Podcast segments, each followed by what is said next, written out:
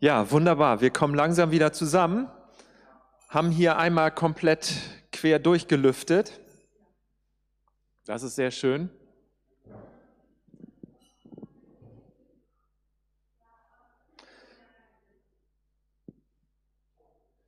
Ja, ich freue mich, ähm, dass ich auch noch ein bisschen inhaltlichen kleinen Lehrteil mit euch teilen kann. Auch wenn wir hier eine, eine Gruppe sind, die so ein bisschen überschaubar ist, habe ich gerade hier den Hinweis bekommen von unserem Streaming Master. Es sind 21 Personen im Stream gerade live zugeschaltet. Also wir sind also mindestens doppelt so viele. Das ist großartig. Schön, dass du das im Stream verfolgst. Und wir wissen ja nicht, wie viele äh, in deinem Wohnzimmer sind oder so. Das heißt, es könnten auch noch äh, ein paar mehr sein. Also, wie gesagt, ich freue mich, dass ich ein bisschen was inhaltlich lehrmäßig auch noch mitteilen darf mit euch und ich äh, möchte ich gerne gewinnen, mitzukommen in eine Art Gedankenexperiment. Und zwar bin ich darauf gestoßen, die meisten von euch wissen das, dass wir uns angefangen haben, als Gemeinde mit so einem Projekt zu beschäftigen, einem Grundlagenbuch von einem Autor, einem Theologen, einem Friedensaktivisten namens Noel Moles. Und oder Moles besser gesagt. Und da gibt es ein Kapitel, dieses Kapitel möchte ich jetzt heute nicht weiter vertiefen mit euch, aber das werden wir in einem der nächsten Sonntage sicherlich tun. Das wird Thema sein. Da geht es äh, darum, um die, ja, ein, ein kosmischer Visionär zu sein, Cosmic Visionary, so heißt das Kapitel. Und das bedeutet, dass man mit einer, ja, mit einer positiven Zukunftshoffnung durch das Leben geht und dass man an die Wiederherstellung, an die Versöhnung, an die Erneuerung aller Dinge und aller Menschen, äh, dass man, dass man darauf zugeht. Und das hat ganz viele praktische Konsequenzen. Aber das möchte ich, wie gesagt, jetzt heute nicht mit euch vertiefen. Das werden wir anderen, äh, am anderen Sonntag tun. Aber durch dieses Kapitel, äh, in diesem Kapitel gibt es ein Zitat, was äh, präsentiert wird und dieses Zitat ist von Victor Hugo, französischen Poeten, Dichter und Denker und Autoren. Und der hat gesagt, wenn ich Jesus wäre, dann würde ich Judas retten. Das Zitat hat mich angesprochen und ich beachte dieses Kapitel, wie gesagt, aus dem Buch jetzt heute gar nicht weiter. Ich stütze mich jetzt mal nur auf dieses Zitat. Wenn ich Jesus wäre, würde ich Judas retten das hat mich irgendwie so ein bisschen angefixt. Da habe ich gedacht, Mensch, das lass uns doch mal probieren, ob das funktionieren würde. Und ich kann euch jetzt schon sagen, es ist nicht einfach. Aber ich möchte das gerne, äh, dass wir das mal in den Blick nehmen und damit aber auch uns selbst in den Blick nehmen. Es geht nicht nur um eine historische Person Judas und dann sagst du hinterher, na ja, ist ja ganz interessant, mal anders über Judas nachgedacht zu haben. Nein, es ist, es ist eine, eine, eine Frage, die uns angeht. Es ist auch der Judas in uns. Es ist auch dieses, hm, was wir so schattenhaft in uns haben, was wir nicht so toll finden, was in uns nicht so gut ist. Judas ist ein Name, ich werde da gleich noch was näher drauf eingehen, ein Name im Deutschen, in unserer Kultur, der ist ausschließlich negativ besetzt und führt ein Schattendasein. Und das hat auch seine Wurzeln schon im Neuen Testament, aber es ist im Laufe der Kirchengeschichte immer, immer verurteilender geworden, sodass schließlich Judas der Negativtyp schlechthin war, nämlich der geldgierige Verräter. Und darum ist es für, für uns persönlich wichtig, äh, dieses Gedankenexperiment und wertvoll, aus meiner Sicht, sich darauf einzulassen, weil eben auch das uns helfen kann, selber ganz zu werden. Selber auch die Anteile in uns in den Blick zu nehmen und auch äh, mit Mitgefühl anzuschauen, mit Empathie anzuschauen, die wir nicht so toll finden und die auch vielleicht nicht so toll sind. Also daher diese Einladung, jetzt das mal wirklich, äh, dieses Zitat von Victor Hugo, mal zu ergreifen und als Startrampe zu nehmen für unser eigenes äh, Leben. Nochmal genauer, wenn es Hoffnung gibt für Judas oder für den Judas in uns, dann äh, ist das so eine Art Beitrag zum achtsamen, empathischen und gewaltfreien Umgang mit biblischen Gestalten und uns selbst. Das ist eigentlich das, was ich vorhabe. Und hier nochmal begründet, warum wir das machen. Die Frage, wie gehen wir mit der biblischen Gestalt des Judas um? Das ist das Historische. Und dann, wie gehen wir mit uns um? Es ist eine Übung zum gewaltfreien Lesen gewaltfreien Lesen der biblischen Gestalten und der biblischen Texte. Wenn es Hoffnung gibt für Judas, dann gibt es Hoffnung für jede und jeden. Das, da bin ich hundertprozentig überzeugt von. Und der Grund, warum wir das tun, ist auch, wir wollen uns immer wieder einüben, eine Jesus-Sicht zu haben auf unser Leben. Mit einer Jesus-Sicht uns zu sehen, aber auch die Bibeltexte zu sehen. Denn auch die Bibeltexte sehen wir ja mit einer Brille. Wir lesen das ja mit einer Gewohnheit und mit einer Prägung. Und zu sagen, was würde es bedeuten, wenn wir die Gestalt von Judas nehmen und Judas mit einer Jesus-Brille anschauen?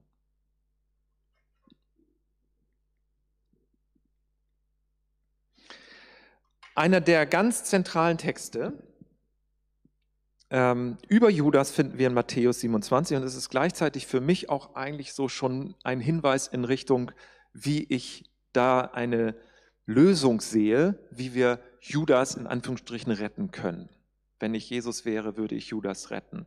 Denn dieser Textstelle, die beschreibt etwas von Judas, was ich als sehr bewegend empfinde äh, und sehr, sehr menschlich und was zeigt, Judas war kein Roboter und Judas war keine Maschine, sondern ein Mensch.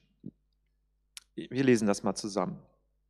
Matthäus 27, Vers 1. Am Morgen aber, fast, ach so, nee, Entschuldigung, ich bin da falsch. Als Judas dann begriff, genau, ich, ich, war zwei Verse davor. Wir lesen das, was an der, an der Wand steht. Als Judas dann begriff, dass sein Verrat zur Verurteilung von Jesus geführt hatte, bedauerte er seine Tat und brachte den hohen Priestern und Ältesten die 30 Silberstücke zurück. Ich habe gesündigt, sagte er, ich habe einen Unschuldigen verraten. Was geht uns das denn an? erwiderten sie, das ist deine Sache. Dann nahm Judas das Geld und warf es in den Tempel. Dann ging er weg und erhängte sich. Ganz bitter. Ganz bitteres Geschehen. Aber was ist daraus geworden? Was ist aus der Gestalt Judas im Laufe der Tradition und im Laufe der Geschichte geworden? Judas ist zu einem Schimpfwort geworden. Martin Luther hat das Wort Judas sehr häufig als Schimpfwort verwendet. Für den Papst, für die Ketzer und ratet mal für wen noch? Für uns, für die Täufer, ich sage einfach mal uns etwas vereinnahmt, wenn du dich hierzu gehörig zählst, bist du in dieser Täufertradition, dieser Tradition, die sagt, wir wollen alle aus der Bibel lernen und wir lernen, dass wir eine Glaubenstaufe praktizieren, dass man mündig glaubt und dass man sagt, ja, ich bin dabei bei Jesus und bei seiner Gemeinde, ich lasse mich taufen. Die hat er Judasse genannt, die Täufer. Also Judas als Schimpfwort. Äh, Judas steht für geldgierige Leute, für die Mönche, für den Papst oder eben für die Täufer. Martin Luther hat geschrieben, wie Petrus Christum verleugnete, geschah es aus Schwachheit. Aber Judas verharrte also drinnen. Er tat nicht Buße und blieb verstockt. Habt ihr schon mal gehört, dass Petrus so ein Schimpfwort ist? Petrus eigentlich weniger. Petrus ist eigentlich beliebt, ist eigentlich recht bekannt. Und man sagt, naja gut, der hat einen blöden Fehler gemacht, der hat seinen Herrn dreimal verleugnet am Feuer, aber er hat ja hinterher bereut. Es tat ihm ja leid hinterher. Und darum ist Petrus eigentlich nie so als Negativfolie in die Geschichte eingegangen. Petrus ist eigentlich immer okay. Aber Judas, der ist als der Teufel geradezu eingegangen. Ähm, ganz schlimm und ganz dunkel und ganz bitter wird es, äh, wenn man sieht, dass Judas nachher ein Synonym für die Juden wurde. Ganz bitter. Ansätze gab es da auch schon bei Martin Luther, äh, dass er sagte, Judas und die Juden haben Jesus gekreuzigt. Und die Juden, ich meine, es ist ja im Deutschen auch verwandt, das Wort Judas und Jude. Das hängt ja schon miteinander zusammen. Und dann irgendwann mal kam man dazu, dass man sagte, die Juden sind Geldgierige, Verräter, wie Judas. Ganz, ganz dunkel, ganz bitter. Also eine ganz dunkle Geschichte steckt damit dahinter. Äh, es begann schon mit Augustinus damals. Augustinus im vierten Jahrhundert, fünften Jahrhundert nach Christus fing schon an, das gleichzusetzen. Judas als Repräsentant der Juden, weil er fleischlichen Dingen folgte. Ich zeige euch jetzt mal was. Ein äh, Beispiel, wie die Begriffe von Judas verwendet werden. Judas Farbe ist rot. Also das sind im Deutschen Wörter, in denen das Wort Judas vorkommt. Judas Gruß heißt, äh, das ist ja ein Judas Gruß, ist ein heuchlerischer Gruß. Judas Gesicht heißt hässliches Gesicht. Ein Winter, der erst mild, dann kalt ist, nennt sich Judas Winter. Mal sehen, dass so einer wird. Die Hölle wird Judasspittel genannt. Es ist ein altes Wort für Hölle, Judasspittel ganz, ganz bitter aus einem Lehrbuch von 1939 äh, für Konformanten. Nicht ein neues Volk des Judas will Gott auf dieser Welt erstehen lassen, das seine Welt zerstört, weil es Gott verrät an das Geld.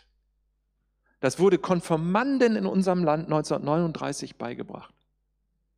Unglaublich bitter. In einem äh, Lehrbuch für Konfirmanden von H. Rönk, ein Reich, ein Gott vom Wesen deutschen Christentums.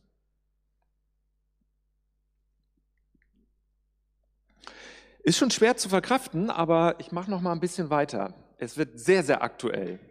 Das deutsche Namensrecht bis heute hat Folgendes, äh, beinhaltet Folgendes.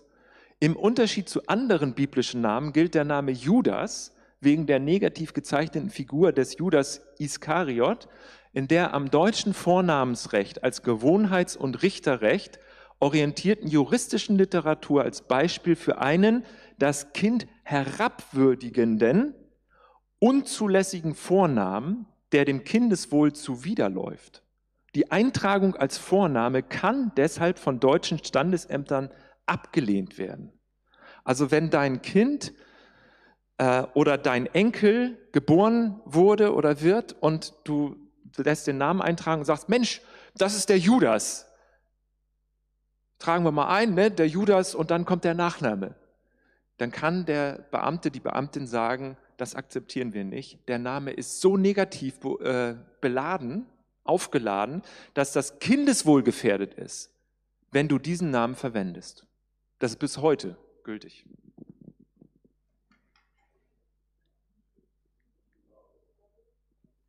Wenn wir das uns mal anschauen in der Kunst, wie wurde Judas in der Kunst dargestellt? Ähm, hier sieht man, das ist Judas, das ist Jesus im Garten Gethsemane, wie der Judas-Kuss übermittelt wird. Man sieht Judas nicht, man sieht nicht sein Gesicht, man sieht nicht sein, seine äh, Seite und irgendwie weiß man auch nicht genau, wird er hier gedrängt von anderen, also als ob er da so hingeschoben wird zu Jesus. Kann auch sein, dass dieser ähm, diese Darstellung so ein bisschen Judas entlastet, indem, ähm, indem der Künstler sagt, das war nicht nur Judas allein, da waren andere beteiligt, die haben ihn dahin geschoben. Also es ist so eine Gemeinschaft. Es ist nicht nur Judas, der Schlimme. Wir sind alle mit beteiligt, als ob äh, das so ein bisschen schon ja, in Frage gestellt wird, der böse Judas. Das ist auch eine alte Darstellung, äh, wie man den Judaskurs sich vorgestellt hat. Aber immer diese Szene, hier noch eine weitere Szene. Er reckt seinen Kopf so hin zu Jesus und hatte vorher abgemacht mit den Römern. Hier sieht man noch einen Römer. Das ist der den ihr gefangen nehmen müsst. Ganz übel, äh, nichts für Kinder. Ganz, ganz heftiges Bild, das gehört schon in die, Akti äh, in die Rubrik Horror. Judas hat sich dann nach der Überlieferung erhängt und in der Apostelgeschichte ist die Rede aber davon, dass er stürzte und dass er entzwei brach und seine Eingeweide herauskam. Apostelgeschichte 1, das wird wirklich so da geschrieben.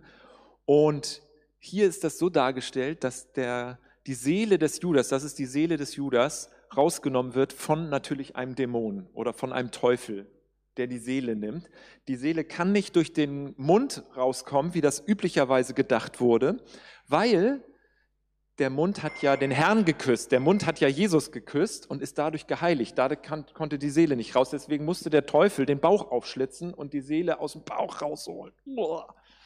Ich mache mal schnell weiter.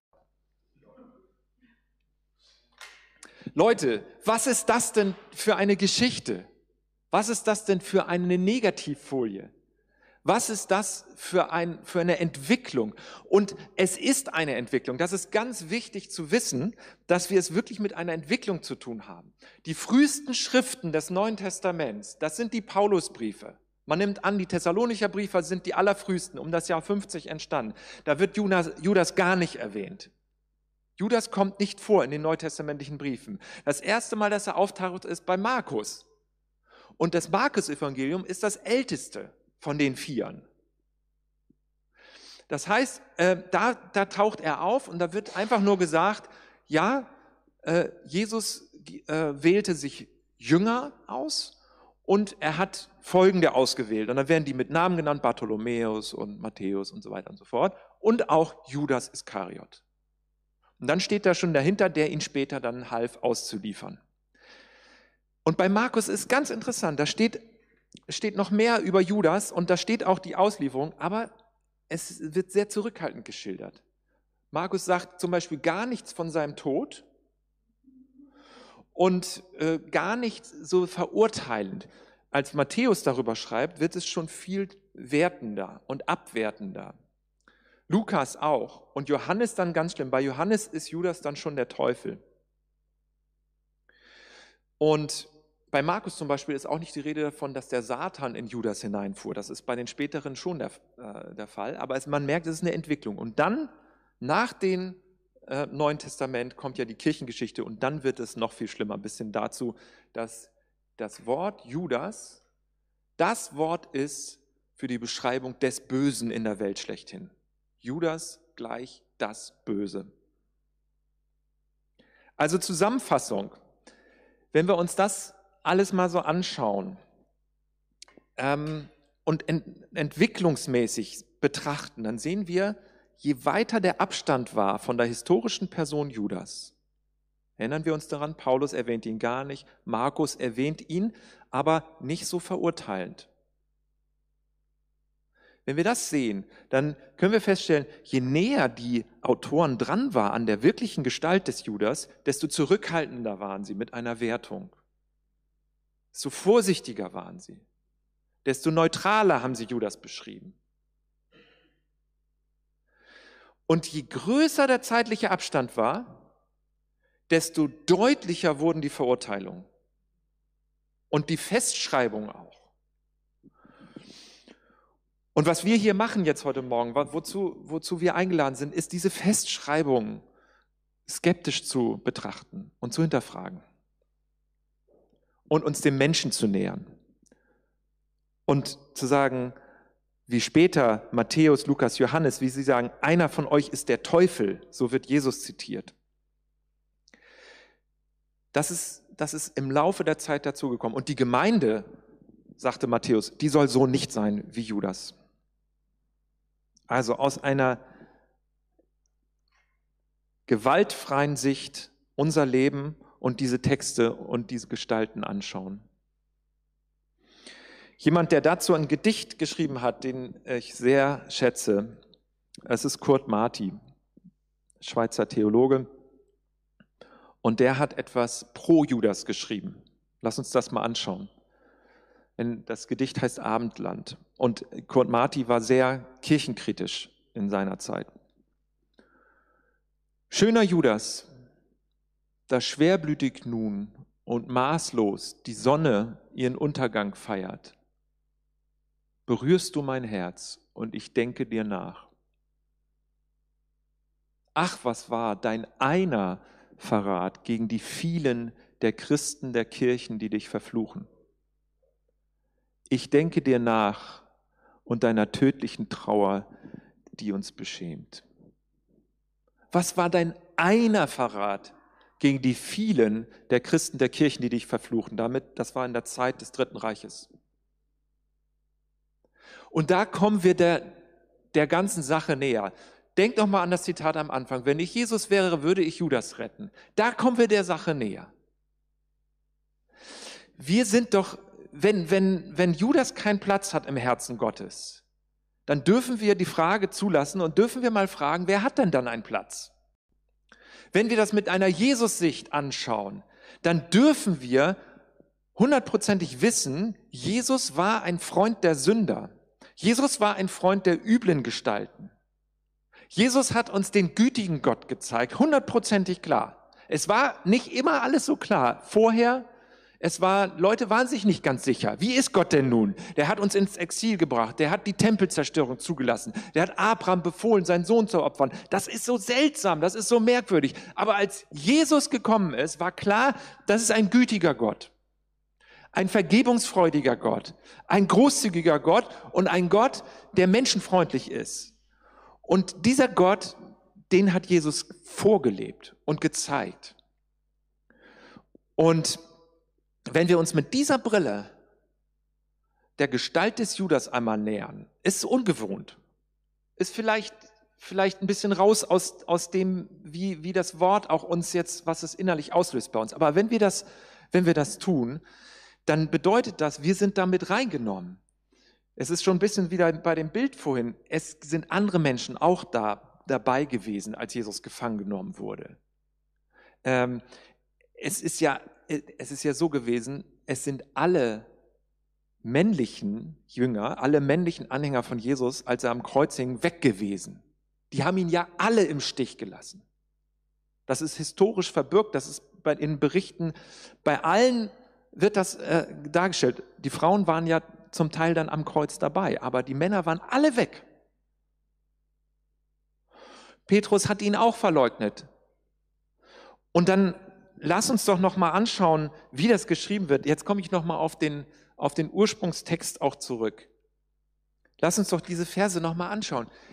Das ist doch nicht ein Schicksal gewesen, das ist doch nicht ein Roboter gewesen. Der musste, musste er so handeln? Ich weiß es nicht. Musste Judas Jesus verraten? Musste er sagen, nehmt diesen gefangen? Hätte er auch anders handeln können? Das bleibt offen. Aber klar ist, er hat es bedauert. Es tat ihm leid. Es tat ihm wahnsinnig leid. Er hat erkannt, Mensch, wegen mir ist Jesus verhaftet worden und wegen mir wird er verurteilt. Er hat es bereut. Und das betrifft uns doch auch. Wir haben auch Dinge bereut und wir bereuen auch Dinge. Und damit verbindet uns etwas mit Judas. Du bist nicht genau wie Judas, aber ähm, du bist auch ein Teil ist wie Judas. Ich bin nicht hundertprozentig wie Judas. Ich bin auch anders, aber ein Teil ist auch wie Judas.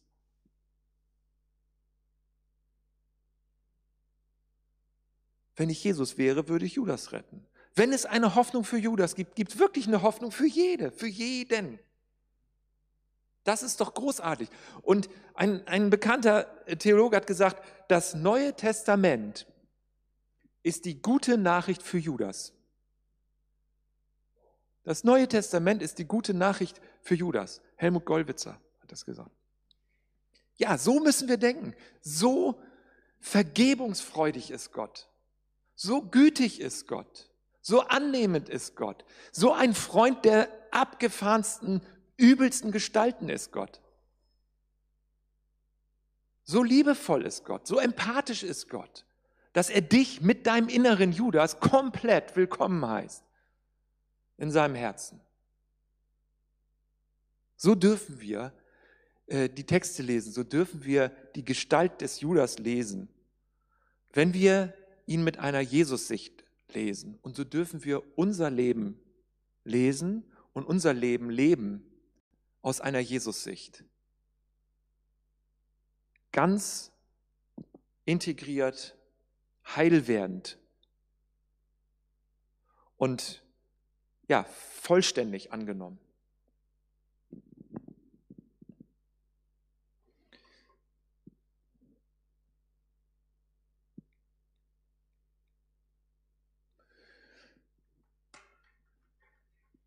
Nochmal ein Zitat von Helmut Gollwitzer. Nur unbegrenzte Vergebung ist wirkliche, ist göttliche Vergebung. Das möchte ich am Ende stehen lassen und ähm, ich möchte dich mit diesem Gedankenanstoß gerne entlassen.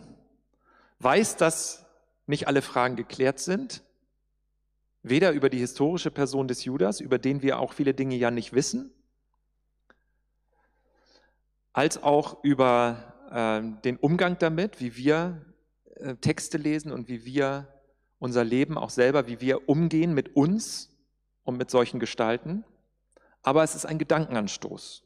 Und ich wünsche dir und bete darum, dass dieser Anstoß dich dazu bewegt, dein eigenes Leben mit ganz, ganz großer Empathie und mit ganz, ganz großem Erbarmen Gottes zu betrachten und aus der Jesus-Sicht zu leben.